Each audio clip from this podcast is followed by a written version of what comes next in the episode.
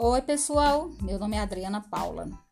Nós iremos começar a partir de hoje uma série de podcasts a respeito das obras do benfeitor Emmanuel, mais particularmente sobre a coleção Fonte Viva.